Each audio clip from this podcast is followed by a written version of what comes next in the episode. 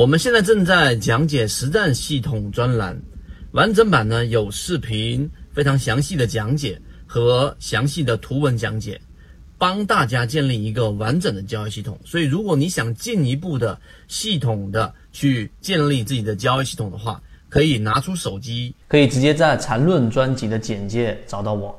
首先，我先告诉给大家，在所谓的确定性利润当中。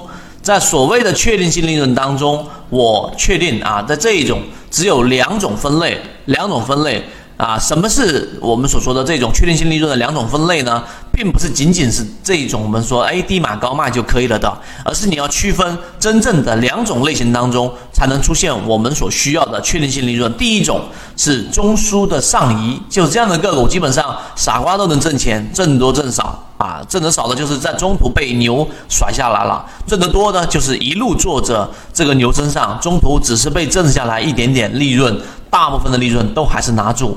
第二种就是我们说中枢震荡，就做短差。很多人几乎可能从进入市场到现在为止，都几乎没有从这种方向当中拿到过利润。显然，站在走势类型的不同级别来说，中枢的上移意味着该级别的这一种上涨走势。那么，而中枢的震荡有可能就是该级别的盘整啊，盘整，盘整，还记不记得？对不对？就是我们所说的中枢嘛。连续的这一种低位高位，对吧？低位高位的这种盘整，那么在这种盘整当中啊，这一个或者是在该级别的这种上涨中形成新中枢后的延续过程啊，形成了一个新中枢，然后延续。那么任何市场的获利机会都逃脱不了这两种模式。当你明白这两种模式之后，那么你就知道我们到底该怎么操作了。这是第一种嘛，中枢震荡；第二种是形成我们所说的这种趋势。那么形成了上涨的一个趋势，必须是要由两个这个不相交的次级别的中枢构成的。所以，当你形成或者说你选择出了选择从自选板块当中找到了这样的类型个股，那么实际上呢，你我我可以这么说，几乎你无论怎么操作，只要你的大仓位没有进行大的腾挪，基本上利润你都可以吃到很好的一个位置。所以这两种类型到底我们怎么把握？第一种我几乎都不用说了，那这种你只需要从自选板块当中跟踪跟随，然后就能出来，然后从中不要探腾挪太大的仓位，这个是我连续性强调到的。那么第二种就是我们所说震荡。那么震荡来说呢，我们怎么样去把握？在你的操作级别之下，我们来看啊，在这个位置上。在你操作级别之上，中枢上移中是不存在任何理论上的短差机会的，除非这种上移结束了后进入新中枢形成这一种震荡。那这个意思就是刚才我们所说这种中枢上移啊，你没有什么太多的短差机会，几乎它不怎么回调。那么在里面操作的太多，反而会被震出来。而中枢震荡呢，这种短差简直就是理论上的天堂。只要在任何的中枢震荡向上离开段。这一种啊卖点的区域走掉，就是我们所说的第二个卖点和第三卖点，必然它有一个中枢震荡回补回来。唯一要求就是技术的要求，对第三类买卖点的判断。如果出现第三类买卖点啊，第三类买点你不回补，就是我们说的突破到中枢之上的回回调，对吧？它这个回调如果说是回调到中枢之内，那么下一次突破之后的回调是第三买点。而如果我我们这样去画吧。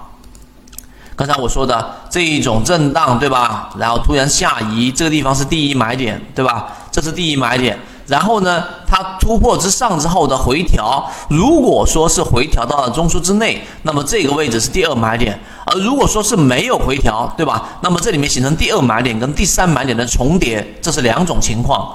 那么出现第三买点你不回补，那么你就有可能会错过一次新的中枢上移。那么当然还有。啊，这一个相当多的机会是进入到一个更大的震荡中枢，那么这样你回补回来的这种机会是绝对的。这句话的含义是什么？就是如果说第二买点，刚才我说这种情况出现了。那么它会有一个大概率，就像春金控一样，形成一个新的中枢。那么这个利润呢，空间就会非常大了，而且是持续性的。那么即使不是它像我们所说的，它这一个回调之后往上走一走，它还有一个必然的回调，就进行了我们说大中枢的一个这一种扩张。那么依然还是有你这一种操作的机会的。